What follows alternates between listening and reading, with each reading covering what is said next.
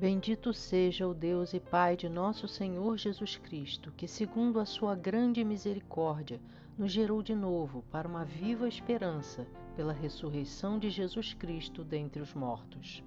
A salvação não é por causa de nada que façamos. Nossas obras são inúteis diante do Criador, a quem todas as coisas pertencem. A salvação ocorre somente pela misericórdia de Deus, que fez nascer de novo a todos quantos receberam Jesus Cristo como seu Salvador. Estes são os regenerados, os nascidos de novo, os quais têm a viva esperança da vida eterna. Pois assim como Jesus Cristo ressuscitou dos mortos, assim ressuscitarão todos os que creem no seu nome para desfrutarem da vida eterna.